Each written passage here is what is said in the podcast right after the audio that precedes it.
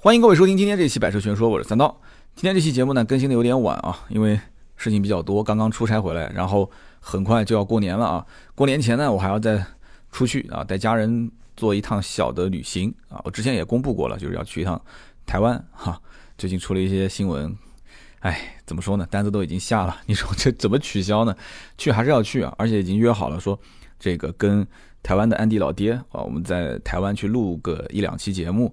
那么我还是蛮期待的，而且会去买一点小礼品啊，节目之后呢送给大家。所以呢，希望二月六号啊出行一切顺利。二月十四号的时候会回到南京。那么后面我们接着过年期间也不会停更啊，仍然还是会更新我们的节目。那么今天这期节目呢，我们标题大家也看到了啊，标致车型配置减少，价格不变，为何会反向操作啊？为什么叫反向操作呢？听过我们前面节目的人都知道，我们之前去分析过合资品牌，对吧？今年一月份开始，还没过十天，啊，途安 L、途观 L，然后这个福特的锐界啊、翼虎等等很多车都开始降价，官方降价啊，然后增配，砍掉一些配置不好的车型。那么标志这一波是属于什么呢？就它减少了一些配置，或者说减少了一些啊，或者叫替换掉一些车内的材质，然后呢，官方价格不变。但是呢，很明显，就这些变化其实都是为了要降低它的成本，所以这样的一波操作给人感觉就是反向的啊，所以叫反向操作。那么我们今天就是详细的去了解一下，或者说是讨论一下这里面到底出现什么样的情况了，消费者到底会损失哪些利益啊，或者说这件事情严不严重，会不会影响到我们实际的购买的感受？那么也可能有些人说，那我根本不会考虑买标志，对吧？这期节目我能不能就不听了？我觉得其实可以听一下，为什么呢？因为这里面有很多的一些知识点，你要换到其他的节目里面，可能他讲不到，或者说你要看网络上的一些文章，他可能也分析不到。所以呢，呃，就是标志真的，我觉得这件事情可以当成当成一个典型来讲啊。我们可以看一下啊，在微信订阅号“百车全说”上面，其实我们有一篇文章是写的非常详细了。这一次配置调整或者说是叫做减配啊，它涉及到的车型。还是蛮多的啊，标志的四零零八、三零零八、三零八、三零幺啊、三零一。那么网络上其实披露的不是特别全啊，只是说涉及到可能有的人以为就是一辆三零八啊，有的人可能以为就是四零零八和三零八，或者是三零零八和三零八。其实我们分析了一下啊，总共是这四款车啊，没有错。因为微信里面的这个文章很多人都在看，也都进行了一些评论。哦，对了，大家别忘了啊，今天这期节目我还会在微信订阅号的留言里面再抽三位。啊，今后我们的微信订阅号“百车全说”的文章下面你要评论，我也会抽奖。好，我们继续说啊。那么这四款车里面呢，三零一被取消的项目是最少的啊，它只是把这个后排座椅比例放倒变成了后排座椅的整体放倒。那么后排的座椅的中央扶手被取消掉了，这是最少的一个。那么三零八目前我算下来，三零八是配置变化最多的啊，一共是减了十四个配置。那么这十四个配置分别是哪个？我回头会详细的去讲。今天呢，我也不想把四零零八、三零零八、三零八这些全部拿出来一个一个的说，我们就以三零八为一个典型啊，拉出来去说一说，到底这些变化对于我们来讲啊，想要买的或者是将来有可能会买的人，有一些什么样的心理上的或者说实质性的这个使用上的一些利益点。受到了一些变化啊，我们也不说是损害，就受到了一些变化。其实呢，在这种就是每个车型的不同的时时代啊，就早期或者是中期换代，或者是呃就是末尾的这个换代的话，它进行一些配置调整是很正常的啊，就是可以调高也可以调低，我觉得都没什么太大问题。但是这种配置上的调整，我觉得要结合市场的整体情况啊。你要如果就是突然之间进行调整，然后你也不去做任何的。这个价格上的变动，或者说是整个大的款型的变动，啊，外形内饰都没怎么变，但是你就光光啊，为了把配置降低而降低，那这样的话，我觉得很多人其实心理上这一关是过不去的，啊，就比方说二零一五年，大家知道我我节目里面也说过啊，这绝对不是为了要怎样，就我当时说我自己买了一辆奔驰的一个小 C 啊，那么这款车。了解的人应该知道，而且我节目也说过，二零一五年的上半年，这个车是进行过一次减配的。那减了哪些东西呢？减了后排的座椅的放倒，就是我那辆车还没有比例放倒，或者说是整体放倒，就根本放不倒。第二排座椅是放不倒的啊。那么减了二百二十伏的电源，也减了后排的遮阳帘啊。那这三样东西减完之后呢，有没有价格上的变化？有的，它的官方报价降了一万多块钱。那么这一万多块钱，你觉得你要你要如果问我啊，你说加一万多块钱给你增加了座椅放倒，呃，二百二十伏电源和后排遮阳帘，你是选那个配置还是选现在这个配置？那我肯定是选现在这个配置，对不对？哎，这一万多块钱，我觉得买那三样东西不值嘛，这很正常，对不对？可是现在如果说标致这几款车配置进行了调整，但是价格不变，而且你是调低了，你再问我说你是选老款配置还是选现在这一款，那根本不要问，我肯定是选老款嘛。所以说这个可以说是减配，也不要用什么其他的词去替代啊，什么配置调整啊这些，我觉得减了就减了。那么官方呢，他把这件事情还公布了出来，而且还进行了承认啊，官方声明，所以网上才会一片哗然。那么网上现在有两种声音啊，第一种声音呢就是说，哎，这还挺诚实的啊，还挺诚实的。这个你看史上这么多的合资品牌，没有哪一家说减配了还要给你发个官方声明，对吧？就生怕你不知道。这个都是捏着鼻子偷偷摸摸剪，对吧？这大众是最明显的，是不是啊？这偷偷摸摸的剪，连后悬挂改的他都不讲啊！这个简直是有点，我有点佩服啊，有一点佩服。所以说最后不是也出事情了吗？对不对？那么这种配置的减少或者说是调整，我们就以三零八为例啊，十四处的配置被取消或者是被低成本的材质替代，那么都有哪些呢？啊，我们一个一个的说。那么说到这十四个配置解析完以后呢？我们再讲一件事情，就是网络上，呃，这个新闻大概出来不到一个星期吧，又出了一件事，就是东风标致三零八配置调整的说明，这是一份 PDF 文件，而且还相当正规啊。这相当正规的意思就是里面的用词排版就很明显，我我能看得出这应该是厂家内部的一个培训文件，因为我本身销售出身，对吧？我我看他那个培训文件，我觉得应该没错，不像是什么网友恶意的去 PS 之类的。那么。我也感慨啊，这个网络世界真的没有任何的秘密可言啊！我也是感慨，这个经销商也好，厂家也好，就这样的文件为什么就这么不小心就流露到网上啊？那么这份文件呢，是详细的列出了这十四项被调整的配置，同时也分了四个等级，就是把这十四个配置分成了客户无感知、客户感知弱、非售前感知点和有感知但是核心的竞品没有配备啊，无配备。那么我们就详细说一说这十四个被调整的地方到底是什么啊？是不是他所这样解释的啊？客户无感知、感知弱 啊，售前无感知，或者是核心竞品无配备呢？那么具体点说，什么叫做客户无感知？也就是说，这个东西我给你换了，或者说我给你减少，你根本就没有感觉啊。他举的例子是什么呢？三零八上面的，比方说啊，前后座椅的辅面料啊。就不是它的主面料，就是比方说真皮座椅，我给你换成织物座椅了，那你一看你就知道，那这是百分之百就是换了。但是辅面料啊，有可能是侧面啊，也可能是里面啊，我给你换了，那你就不知道，对不对？这叫做辅面料。好，OK，PVC 包裹改成硬塑纹理，怎么理解呢？就是现在车评人上车不是喜欢东捏捏西捏捏嘛？啊，这里是搪塑的啊，这里是软包，哎，这里不是，敲一敲，咚咚咚啊，这里是硬塑料啊，那就档次没有啊，感觉特别的生硬，那这就是。叫软包改成了硬塑料，但是加了一些纹理，就你可能不去摸它，你感觉感觉不出来啊。好，OK，电镀外观上的这些电镀改成了电镀效果的喷漆。什么叫电镀效果的喷漆 啊？这个我哪天我去参观一下，我也学习学习啊。什么叫电镀效果的喷漆？然后呢，就是内饰啊，这个顶棚针织面料。改成了印花的无纺布。那么为什么说这些都是客户无感知呢？就是没有人买个车会天天盯着这个顶棚上去看，对不对？那么你要如果电镀漆喷的好，你跟正常的电镀饰条的话那放在一起，那你要如果发现不了，那也正常，对吧？刚刚我也说了，呃，软包变成了硬塑料，然后呢，座椅的辅材这些东西，在厂家看来就是改和。不改，其实你不说我不说，你不凑近的仔细看，你不用手去摸，基本上都一样啊。我们可以这么理解。所以你说成本上是不是减少了？那一定是减少了。但是在厂家看来，这是无感知，这叫做无感知。好，我们接着说啊，我们接着说。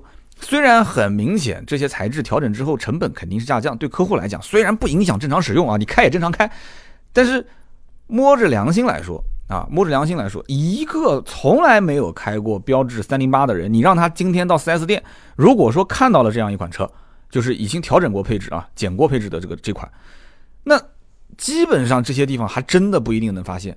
换句话讲，我曾经是开过三零八的，那现在我要到 4S 店，我发现这款车我没有看到这一篇新闻啊，你说让我能指出这车上哪些地方跟老款不一样，我说不定也指不出来。就有可能我会把那个什么硬塑料跟软包之间的这个，我说哎，好像以前我开三零八这个地方不是硬塑料，这个地方我可能能说出来，但是其他的这些，我我说实话我还真不一定能说出来。有一说一，有二说二啊。好，那我们下面来说说这个什么叫做客户感知弱啊，感知弱。那比方比方说啊，这个 PVC 加织物的这样一个座椅面料，它把它改成了全织物。就以前你是双拼座椅，那现在就变成了全织物座椅。好，那这个是很明显啊，我觉得是客户感知强烈，但他认为是客户感知弱。好，在下面一个是什么呢？就是手套箱，也就是副驾驶前面的那个手套箱。手套箱原来是有阻尼的，现在取消掉了啊。那么手套箱里面原来是有灯的，晚上的时候你要想拿东西呢，它里面有一盏灯，现在没有了。那么座椅的隐形拉链现在改成了明拉链，就拉链原来是暗暗在里面的，就是。隐藏的现在有了，能看得见了。好，OK，这些地方的变化，你说客户感知弱不弱？我们想一想啊，如果对于在 4S 店试驾，我相信很多 4S 店可能试驾车还没换回来，他如果是上了车之后，哎，我不知道别人是怎么试车的。比方说我试车，我可能会看一看，然后副驾驶的手套箱也会打开来看一看，摸一摸，看看它的材质，甚至有些档次好一点的车里面还会有一层绒布，对吧？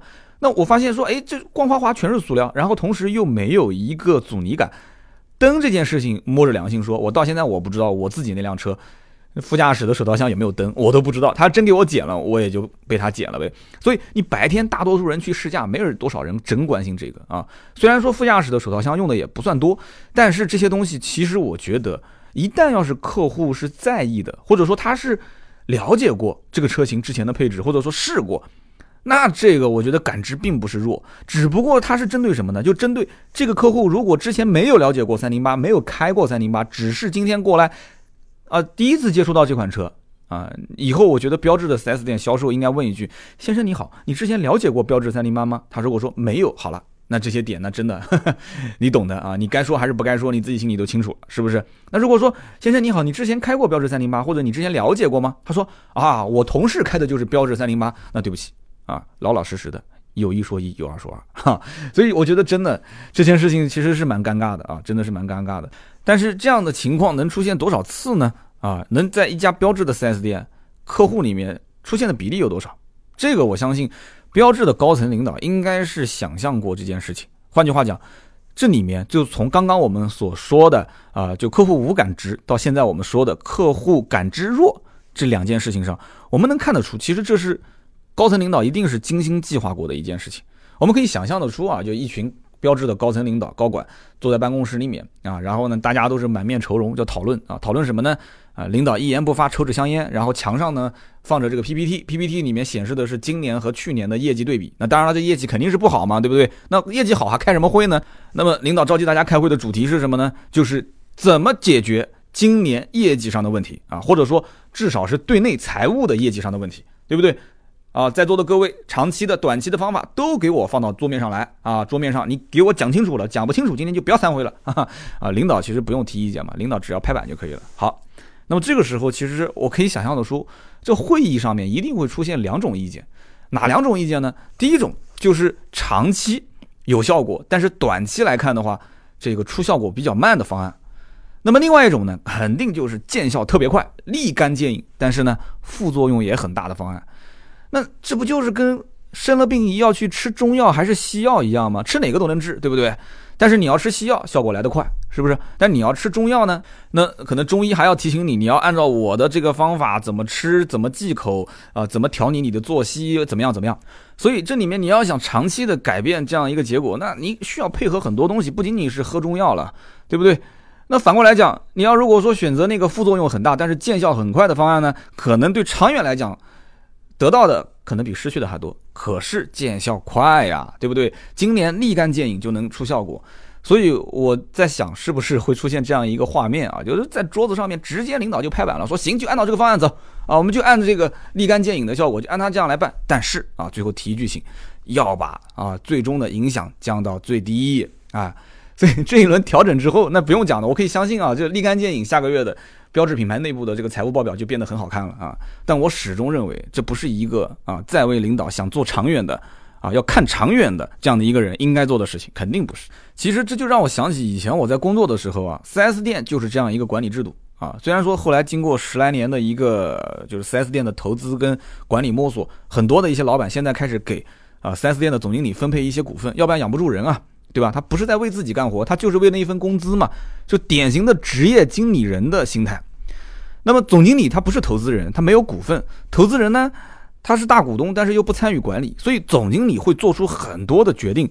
他只是治标不治本，解决当下的问题啊，去冲这一个季度或者是今年的业绩，花了很多钱，办了很多活动，就是为了冲业绩，就这么简单。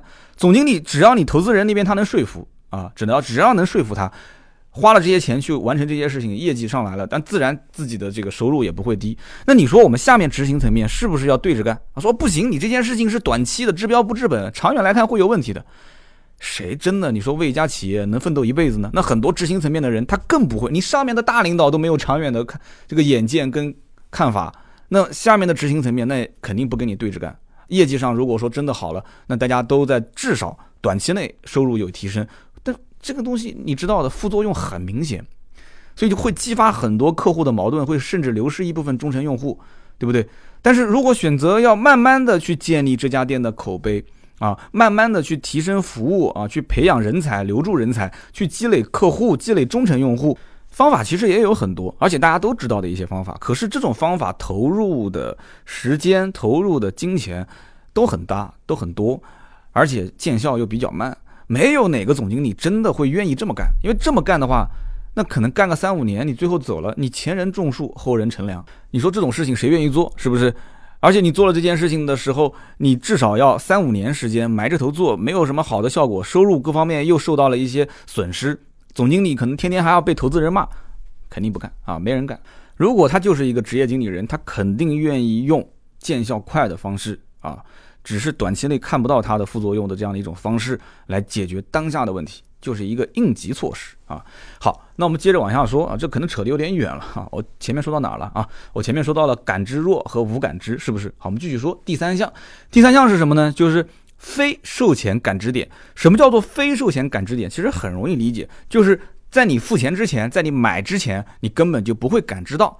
那么它是怎么说的呢？非售前感知点是什么？就是两把遥控钥匙改变成了一把遥控，一把机械。这种变化其实最直接的啊受益点就是厂家的成本降低了很多，这个根本不用想的，对不对？那么从客户角度来看的话，我觉得那就是利益受损了嘛。这个你说怎么去解释呢？啊，如果客户真的知道之前是两把遥控钥匙，现在变成了一把，那我只能跟客户讲说，你想知道的就是我想告诉你的，只能这样子了啊。所以这件事情呢，你说客户售前无感知，这话说的对啊，客户确实售前无感知，但是呢，我觉得应该再加一句。叫做客户售后很反感。好，那么下面第四项是什么呢？第四项就是有感知，但核心竞品无配备。什么意思呢？其实呃，你可以理解成就是别人家也没有，所以我其实可以没有啊，就这么理解嘛，对不对？那是什么样一个配置？就是它取消了右前以及后排的一键升降，就是车窗啊一键升降和防夹手的功能。怎么理解呢？简单的说就是四门一键升降。啊，加上防夹手功能，现在只剩下主驾驶一键升降和防夹，其他的三个门都没有了，都没有一键升降和防夹了。那么这个呢是很明显有感知的，但是呢，他认为就是核心的竞品是没有配备的。那么哪些车是核心竞品呢？我就在我就在反思这个问题啊，哪些车呢？很明显啊，他把核心竞品比作了日系车，甚至就是韩系车啊。这本身这个韩系学日系。都没学好，学成什么样子了？在中国，你告诉我，都学成什么样了？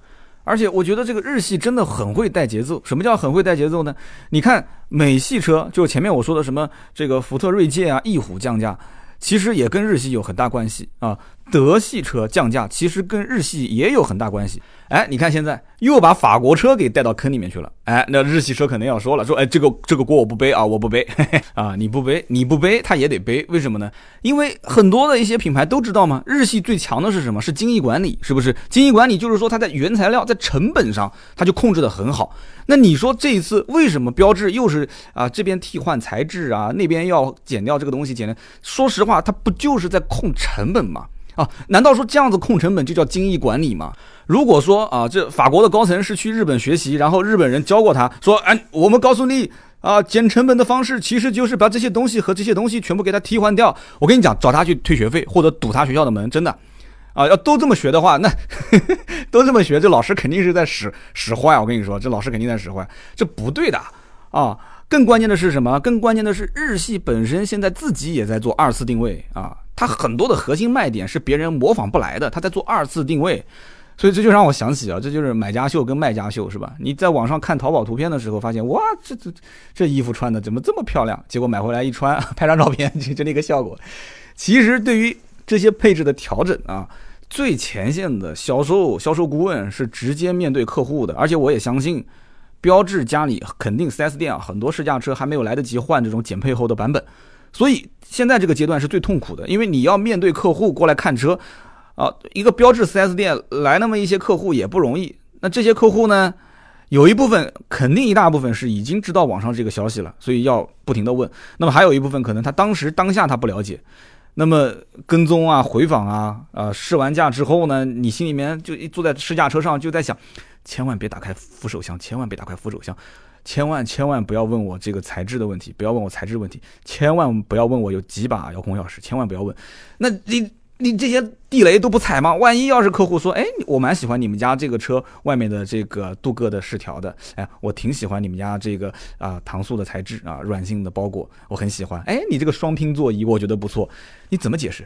你怎么解释？你跟客户讲说啊，对不起，这个你马上买的那个版本就没有了啊，对不起，这个配置被我们调整掉了。哎，但是没有关系啊，啊，没有关系，什么没有关系？我想知道的没有关系是什么？没有关系就是你能不能在。调整完之后，给我一点心理上的小小的安慰啊！如果说价格不变，你那是官方价格不变，那你 4S 店对吧？你怎么着这点意思你还不明白吗？你总得意思意思，是不是？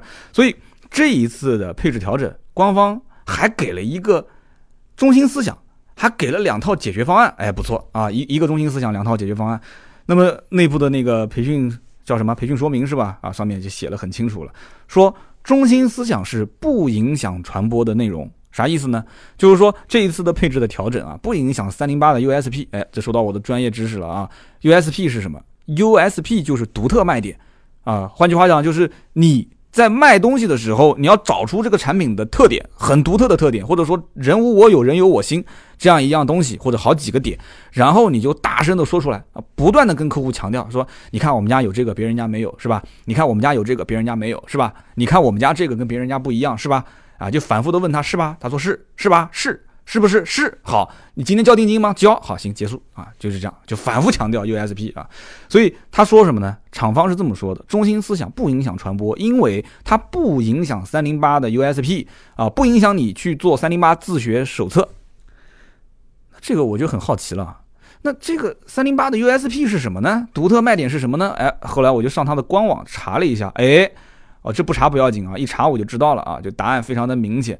它的官网上显示，它的 USP 是什么呢？它的 USP 就是啊，大家听好了啊，三零八的心动理由是什么？就是动感造型、质感、座舱、预感科技。哎，他说的还真没错啊，还真没错。外形是没变，对不对？内饰也没变啊。对不对？然后这个驾驶感受，发动机、变速箱是没动啊，是没变，它只是细节上做了一些调整嘛，所以 USP 还在，是不是？这话我觉得没错啊，没错啊，我给它洗白了啊，洗白了。好，接着我们再说两个解决方案，两个解决方案是什么呢？第一个叫做不主动提及，不要和旧款做对比，哪个销售会主动提？肯定不愿意主动提吗？可是客户问到这个点，踩到了地雷，我不能不给他揭开，你说是不是？我们也希望买标志的客户是来了就看，看了就买，也不要跟其他车做对比。但真的是这样吗？很多的客户一定不是把标志放在第一个选择的点啊，可能是第二辆甚至第三辆选择的这个这个位置。那么首选不是它，那怎么办？那就是比呗，对不对？那就比配置啊，比做工，比口碑，比各种各样的东西，上网看嘛啊，论坛都肯定的嘛，这是跑不掉的。互联网。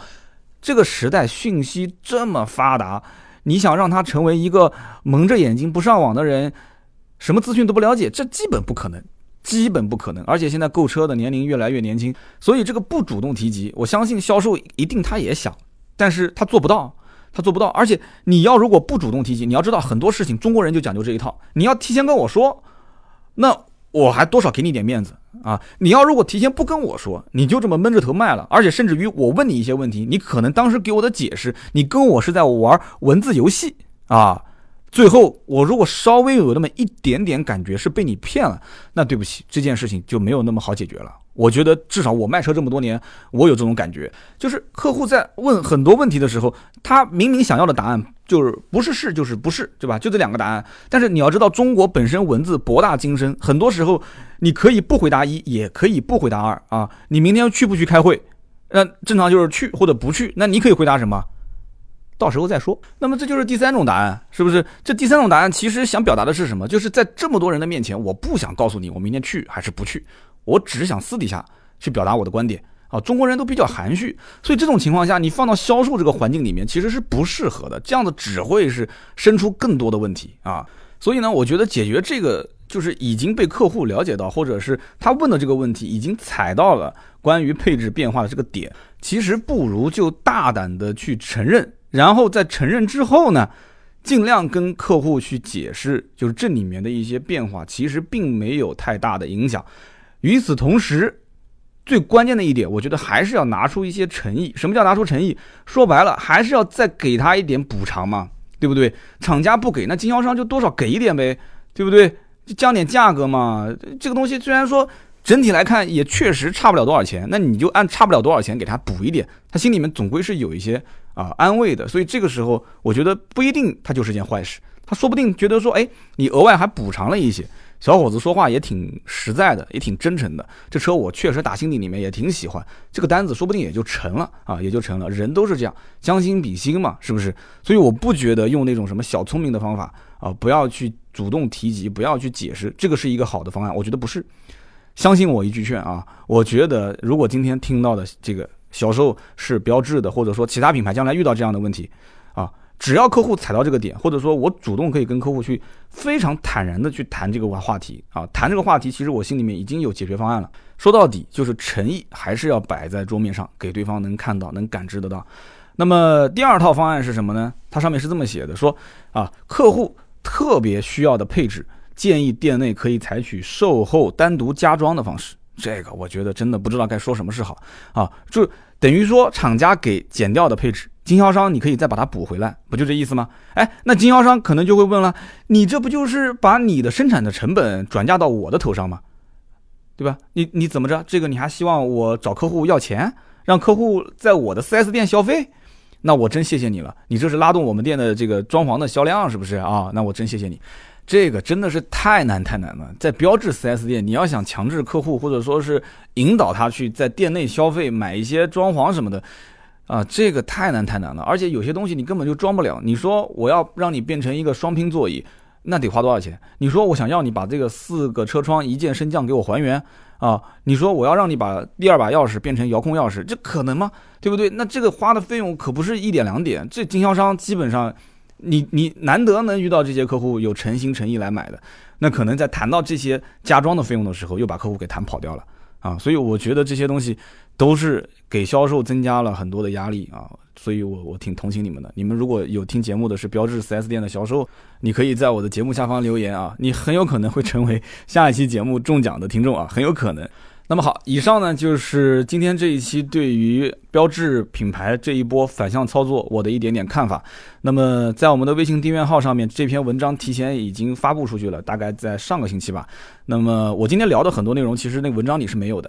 呃，也有很多的网友看了那篇文章之后，做了一些留言互动，真的，我看的也是挺感动的。为什么？因为都是很长很长一段的文字，我相信大家打字也都不容易啊。刀妹呢，现在看到喜马拉雅的这个音频节目互动，现在效果不错，他也强烈建议我给订阅号的留言的粉丝们也要发一些礼品。后来我呢，啊，就咬了咬牙，我心想，这个我金牛刀这个今年放血其实也挺多的了，我说没事，那就再放一点吧。啊，所以今后。微信订阅号上的文章啊、视频更新，大家多多支持啊，多多支持，多多留言。那么被选中的留言一样还是会有奖品。那么怎么被选中呢？还是在我们的节目里面啊，还是欢迎到喜马拉雅里面来听一听我们的节目。这里面呢，我看到大家都是留了很多的字。首先挑选了一个叫做“心向远方”，这哥们儿是现在目前被点赞最多的。他说，在 NBA 的球队里面有一种叫做摆烂的操作。这个操作是什么意思呢？就是用一个很差的战绩去拉后排名。拉后排名的意思就是为了争取下一年能够取得一个比较好的选秀位次啊。那么选一个明日之星，这样子的话，这个球队很有可能一夜逆袭。那标志是不是这样的一种操作是受到了 NBA 的启发？其实你说的这段话也让我啊想到了一件事情，什么事情呢？就是打王者荣耀的时候啊，我发现有很多的就是在那个。广场里面就是聊天广场里面，很多人说掉分车队，掉分车队有没有上车的？掉分车队，我一开始不太懂，对吧？我想打排名、打排位这个东西，不都是为了冲分、上分吗？为什么还有人掉分？后来我就问了一下我侄子啊，我侄子是王者，然后问他，他就笑，他说：“你不知道每一个英雄还有一个国服排名吗？”我说：“我知道啊。”我也很奇怪，那些打国服排名怎么那么厉害，他就一直不输吗？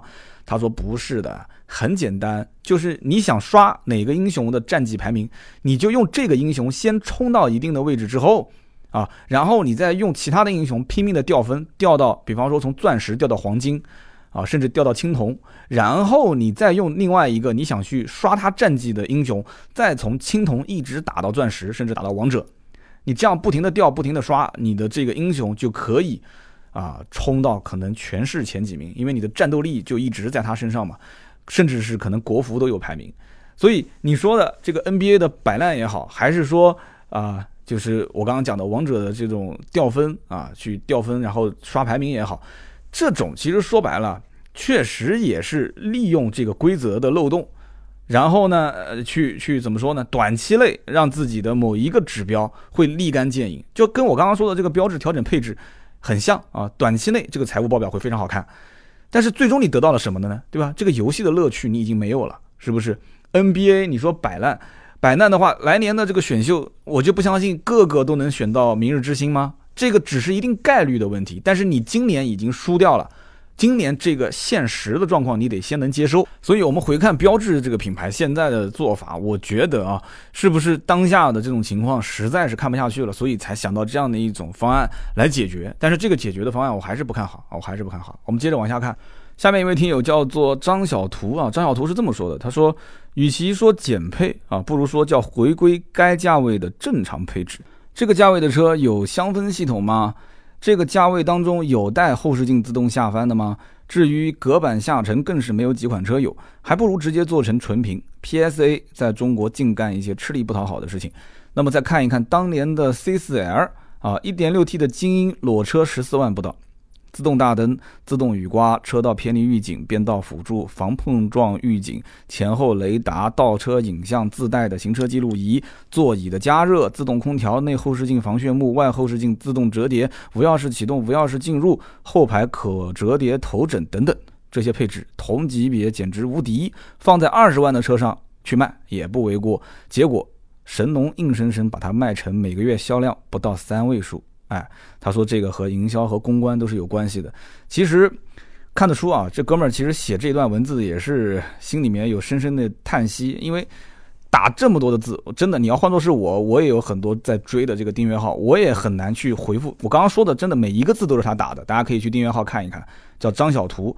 我我也是挺感动的。你说的这都是事实啊。我作为一个二手车商，我收购雪铁龙的时候，我当时也在叹息。因为我开的价格非常低，雪铁龙的车子是极其不保值。但是今天我们聊的是标致啊，虽然标致雪铁龙是一家，我也知道你的意思。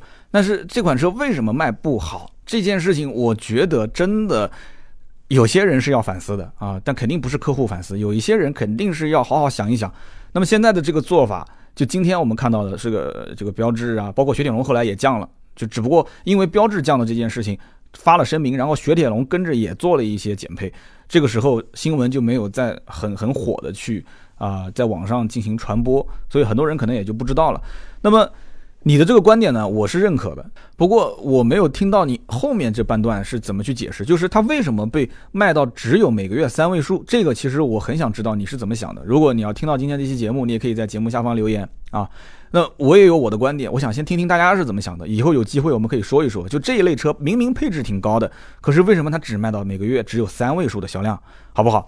好，那这一位张小图记得啊，我也会送个礼品给你。好，我们接着看下一位啊，下一位叫做挑灯看贼，也是写了很长的一段。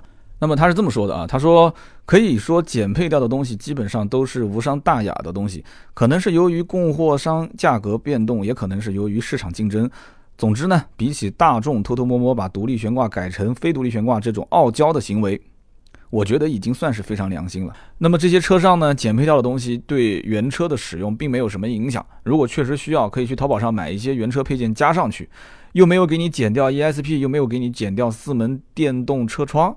之所以好多人不能接受，无非就是我可以把这个车开到报废，我都不用这个配置，但是你必须得有，以前就有的东西你就必须得有。啊，你绝对不能把它减掉。这个事情呢，其实更多是一个心态问题，要把心态调整好，这就不叫事了。插一句话啊，我们呢单位是为长安爆款车型提供座椅的，年年都在对座椅进行优化，可以是解决了之前一直存在的某些问题，也可以是进行减配，这是每一个车型都存在的事实，不论是合资还是国产。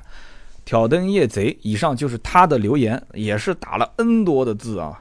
真的，你的这种留言让我也很感动。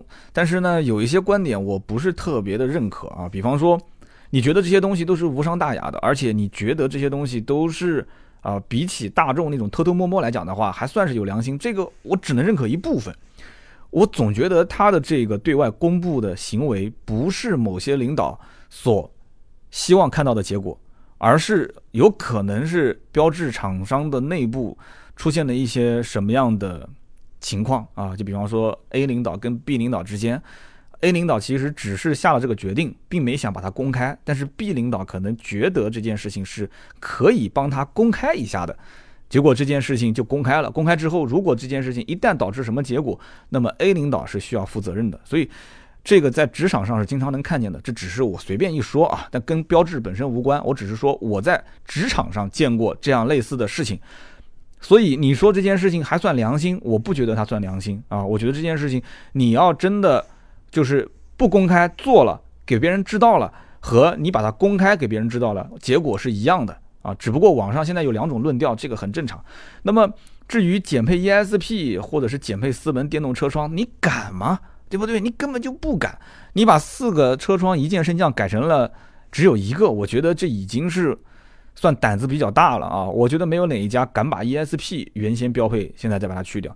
所以呢，你前半段的这种观点我不太认可，但是后半段呢，我还是比较认可的。就是你说到说啊，你们是为长安提供这个座椅的，那么座椅方面你们有优化啊，也会有一些减配。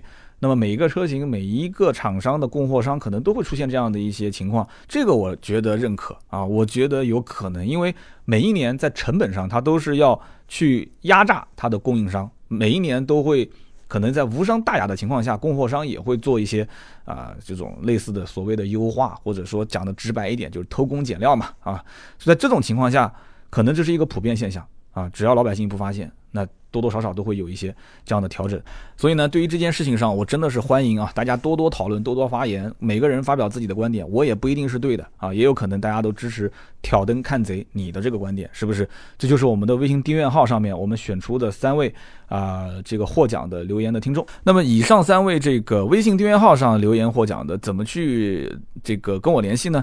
加微信四六四幺五二五四啊，加微信四六四幺五二五四，也就是盾牌的微信号。然后呢，你就把收到的那一条，就是你的微信订阅号留言被选中，因为你只要被选中，你肯定会收一条信息。你把这条信息截屏给到盾牌，然后给他地址、电话和姓名就可以了。我会送出一个礼品给你啊！感谢大家去支持我们的微信订阅号“百车全说”，也希望大家多多在订阅号文章下面点赞和留言。今后我们会定制一些周边啊，在订阅号上和在。这个我们的喜马拉雅节目下方都会送，两边都留言的话，那不用说，肯定中奖的概率会更高一些嘛，对不对？好的，那我们下面呢就说一说上一期我们的发现神行的这一期节目留言互动的听友，大家其实都知道这期节目是一个商业的合作啊。那么第一位就是点赞最多的啊，叫做 man 杠 vjk，他说三刀啊，你膨胀了啊，特约节目你都不加特约两个字了。然后呢，这一个是被点赞最多的，我相信很多听友也觉得说，哎，哥们儿，好好，哥们儿，你帮我们说出了我的心声。那么下面呢，也会有听友帮我解释啊，有人说三刀可能是忘了啊，也有人说，哎，上期节目都提示过了吗？那么还有人会说，这一期啊，你一听就能听出来，就完全这个节奏啊，感觉都跟以前不一样，只说好不说坏是吧？其实呢，也可以说是忘了，也可以说是没忘。那么要是说是忘了的话呢，这件这件事情啊，这个锅啊，我就要找盾牌去背啊，因为这个盾牌呢，他跟客户沟通的时候没有提到标题加特约这件事情，因为跟很多客户在约某一个时间的这个合作节目的时候，一般都会提前很长时间，这一个合作应该是提前了有一个多月吧，所以在沟通的过程当中呢，对方也是说不确定是不是跟你合作，然后考虑考虑，商量商量，然后我们这边就给了个方案，给完方案之后就一直在等。等到后面确定的时候，我们也就忘了这个方案在就是方案列标题的时候加上特约两个字，那么盾牌也没跟他去沟通这件事情，其实我也要担一定的责任啊，我也没去在列标题的时候加上特约两个字，所以呢，那么最终你发布的时候，你。前面的稿子审核标题你都没跟客户去提，你发完之后你跟他说我要加特约两个字，你觉得客户他能接受吗？所以那就不加了呗啊，反正大家老听友老铁们其实都知道到底发生了什么，是不是？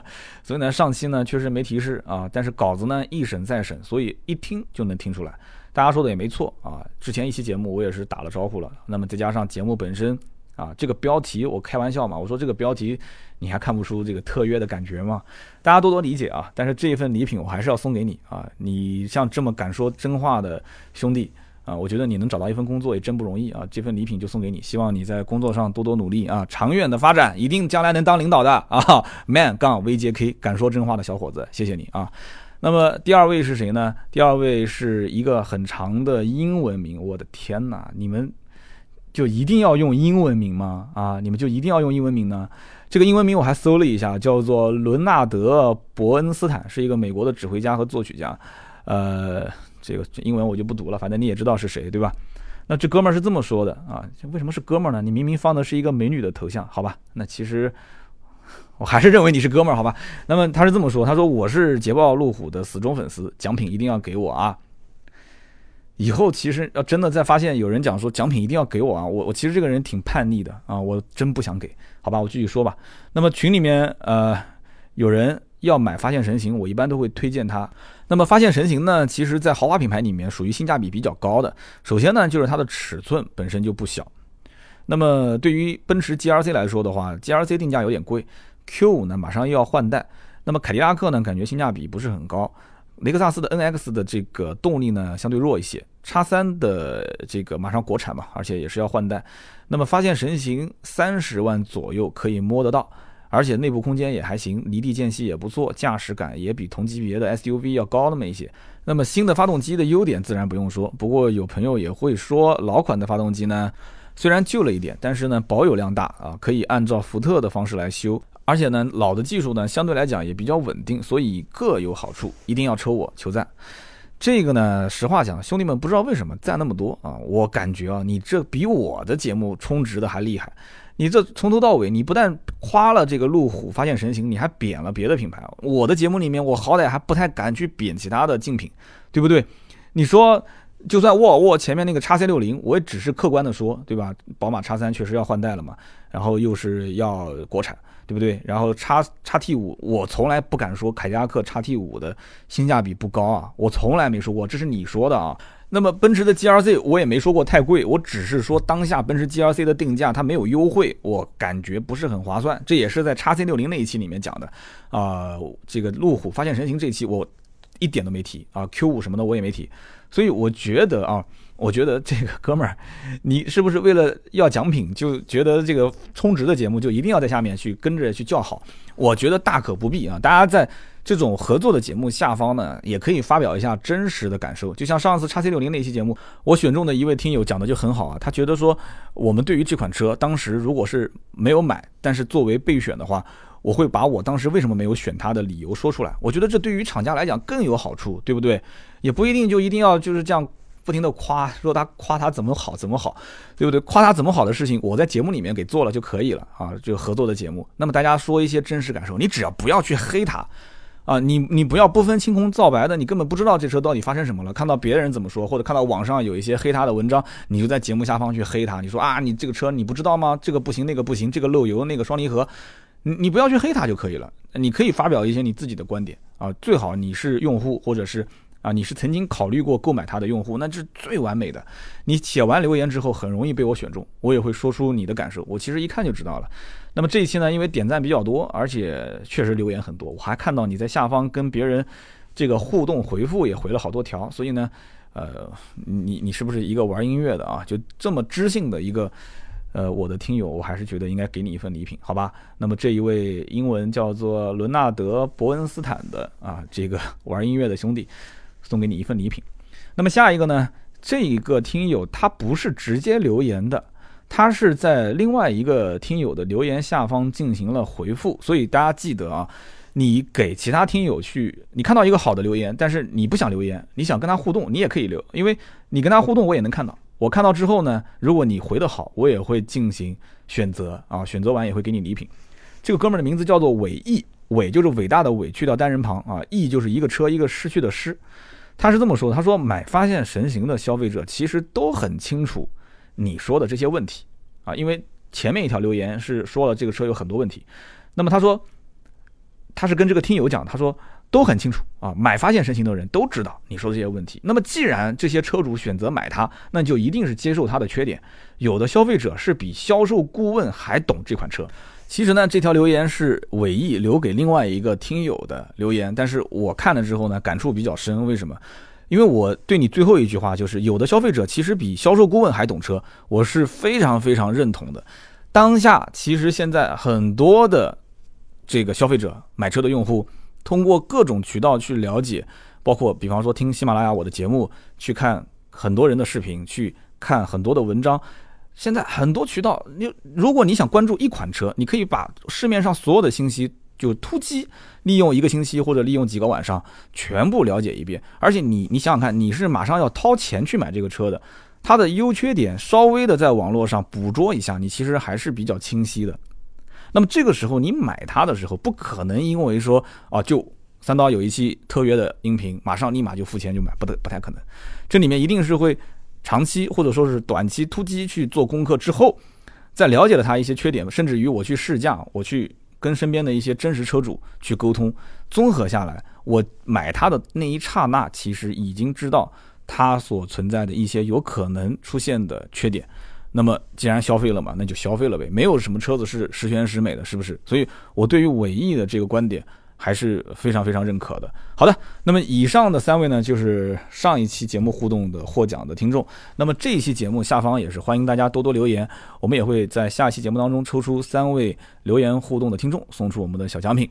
那么更多的原创内容，欢迎各位关注我们的微信微博“百车全说”。好，今天这一期节目就到这里，我们下期接着聊，拜拜。